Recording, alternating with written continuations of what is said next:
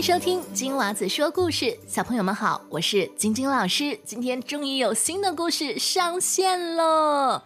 为什么说终于呢？因为我看到有小朋友给我写信说：“晶晶老师，你好久都没有更新了，我们等的好辛苦哦。”我上个星期的周末好像是有更新《花木兰一》，不是吗？是不是你没有刷新故事呢？不过，anyways，要谢谢大家的提醒啊。这个老师呢会努力的录故事的。那今天为了录这个故事呢，我现在已经是深更半夜了。但是呢，我看到有人说他马上要生日了，所以我一定要在午夜十二点的钟声敲响之前呢录好故事。刚刚吃了一碗泡面啊，补充一下能量。这泡面太辣了，我现在觉得喉咙有点卡。好，我们呢在故事开始之。前呢，我都要跟给我写信的小朋友打声招呼，所以如果还没有听到自己的名字，不用担心，老师都有收到你们的来信，会在每个故事的开始之前呢，跟你们一一打招呼的，所以请小朋友呢耐心等待。还有，我真的要非常感谢你们写信给我哟，哦因为看的好感动哦，太爱你们了。好，接下来首先要跟 Candice 打招呼。Candice，他跟我写了一串英文啊，他说 Good morning, teacher。看来他是早上写信给我的哈，想听一首歌曲啊，呃，好像今年新年在马来西亚是不是特别流行这个新年突突突突突这首歌曲呢？我希望 Candice 有一天你也可以唱给我听哦。谢谢你写信给我。接下来呢是中西南，他说他想听老师唱《美少女战士》。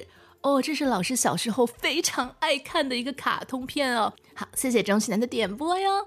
下面是来自高雄的逸轩，他说想听姜饼人的故事，然后他三月份就要七岁生日了。那老师要在这里呢，祝逸轩呢生日快乐，然后每天都很开心。那说到过生日呢，有另外一位小朋友，他是住在马来西亚的，他叫做叶伟玲。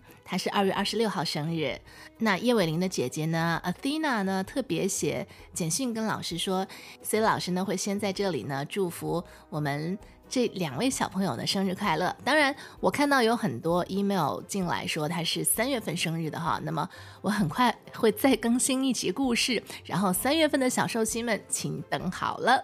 好，那今天我要先唱一个这个 Happy Birthday 的歌曲送给你们啊，大家应该都会唱，听我说谢谢你吧。那我们要不要改装一下，把它变成一个听我说祝你生日快乐？我们一起来试一试好不好？听我说 Happy Birthday to you，Happy Happy Birthday to you，听我说 Happy Birthday to you。Happy, happy birthday to you! Happy birthday to 逸轩以及马来西亚的叶伟玲。在这里我也特别要谢谢来自台北的蹦蹦哦，他是一年级的。学生他跟我说呢，每次跟弟弟听老师唱这个 Happy Happy Happy Birthday Birthday Birthday to you 的时候呢，他们就会觉得很有趣，哈哈大笑哦。诶，那你们有没有试过在家里面唱各种版本的 Happy Happy Happy Birthday Birthday to you 呢？期待听到你们的版本呢。那蹦蹦想点播关于孙悟空的故事，然后又有人要点播唱这个孤勇者的歌曲，哦哟。然后蹦蹦写信给我的时候呢，是在情人节之前嘛，所以他还祝老师情人节快乐。嗯，太爱你们了，么么么。好，接下来呢，我们要继续来跟小朋友打招呼。哇，这位小姐姐，她是一位我到目前为止收到了最特别的一封来信，这太温暖我了。她是来自马来西亚的霹雳州，她叫做 Alice 爱丽丝，她是迄今我知道的我们听众里面。年纪最最不小的听众，但是呢，老师觉得你这样非常可爱，因为我跟你同年的时候呢，同年纪的时候呢，也一样爱看童话故事。那他说呢，他从小呢就喜欢听儿童故事，晚上睡不着的时候呢，听故事会有觉得很放松的心情。然后他也很喜欢老师的创意改编，因此觉得与众不同，所以。非常感谢你，Alice，让我觉得更有力量，要讲好和改编好我的故事。谢谢你哦！如果你也想点播故事，欢迎您写信给我，可以去到我的网站或者脸书专业链接，就在我们节目的叙述栏中就可以找到哟。那我等你写信给我哟。好，今天我们要继续来讲花木兰的故事。我原本觉得两集应该可以搞定了。没有发现这个故事还真的是有点长，嗯，因此我们今天更新一集之后呢，我很快的就会在这几天将花木兰的最后一集也一起更新，所以请小朋友们拭目以待。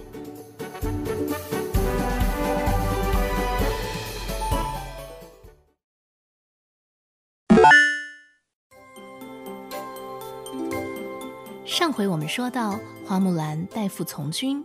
在军营里表现优秀，突厥王突然来袭，贺廷玉元帅受困在山谷之中，情况万分危急时，花木兰带着将士们赶来了。贺廷玉知道援军赶到，勇气大增，左冲右突，不让突厥兵逼近。木兰一马当先，杀进重围。突厥王撇下贺廷玉，迎住木兰，没有几个回合。突厥王就招架不住，退兵了。贺元帅也连忙传令要收兵。木兰很诧异地问道：“为何收兵？”贺元帅回答说：“突厥王善用兵，虽然退败，但是阵脚丝毫不乱，需要谨防诡计呀。”正说着，前哨来报说，突厥王忽然整顿队伍，像是要回来袭击他们了。贺元帅立刻下令，将士兵们分成不同的组别，埋伏在两边。他又命令花木兰、刘忠等人率兵绕到敌人的后方，来个首尾夹击。花木兰真的很厉害，他帮助贺元帅大获全胜，攻退了突厥王他们。所以论功行赏，花木兰的功劳最大。从此啊。贺元帅就非常信任花木兰，非常看重她，凡事都和她商量。有一天夜里，木兰带着刘忠、周明等将士巡军营。当时刚下过大雪，天气还是非常寒冷。木兰见到山上的守兵在那里值夜班，便想去关心他们一下。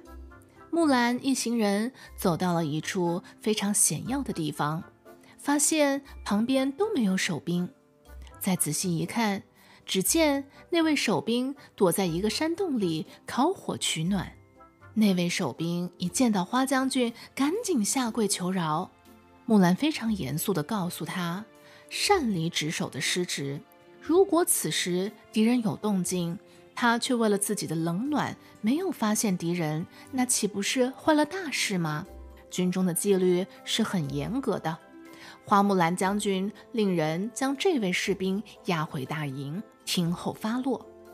接着，木兰又带领着众将士们再向前寻，忽然看见月光之下一群鸟儿飞过，他很好奇地看了一会儿，忽然觉得。这不对劲，应该是敌人在调动兵马。于是木兰便紧急回军营了，并且下令让兵将们披甲备马，听候号令。木兰来见贺廷玉大元帅，告诉了他情况。元帅夸赞木兰，说他不但很勇敢，而且十分机警。木兰也想出了一条妙计，他说。突厥王前来劫营，敌营一定没有人，请元帅准许末将带领一支人马夺取敌营，截断敌人的归路，大破敌兵。贺元帅同意了木兰的想法，让他大胆去做。在这天半夜里，月色之下，突厥王果然带了大队人马，悄悄地逼近了元帅的军营。他们正准备发动攻击。却发现帐篷中空荡荡的，并无一人一马。他知道上当了，慌忙转头，急急传令退兵。怎知刚过山顶，看到前方火光照耀，一匹彪悍的军马拦住了突厥王他们的去路。原来是贺元帅。贺元帅在马上大声喊道：“你已无路可逃，投降吧！”突厥王气得浑身发抖。他与贺廷玉战了三十四个回合，贺将军却故意让了他一招，给他让开一条生路。突厥王抓住机会，立马冲了过去。他以为自己安全了，其实不然。怎料走到半路，他才知道突厥的大营早就被花木兰给袭击占领了，敌人进退无路。眼看木兰就要胜利了，突然一声弓弦响，原来是敌人在一个角落放冷箭。连忙闪躲的花木兰还是被射中了左手臂，木兰疼痛难忍，差一点儿就摔下马来了。将士们赶紧过去将木兰扶住，拔出箭头，大家要护送木兰回营。可是木兰却说。小小箭伤算得了什么？破敌立功正在此时。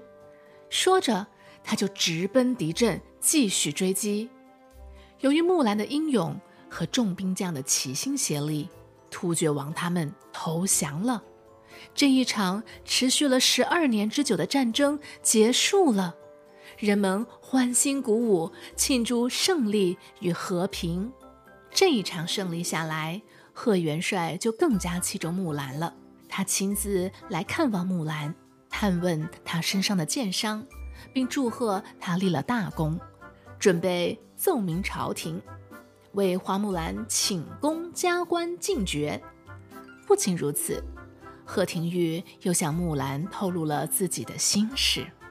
贺将军笑着对木兰说：“这十二年来呀。”和花将军出生入死，老夫十分钦佩呀。本帅有一个女儿，愿意许配给将军。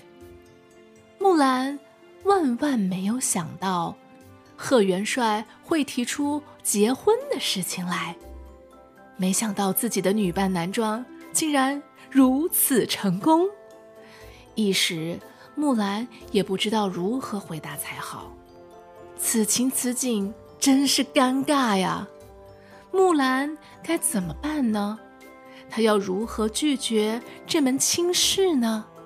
她到底要不要告诉大家，其实她是个女儿身呢？好紧张哦！请听下回分解。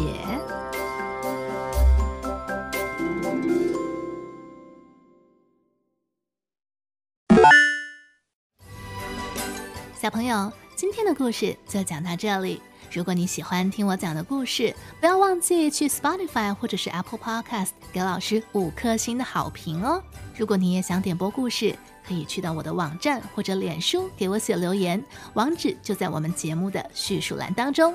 那我等你写信给我哟。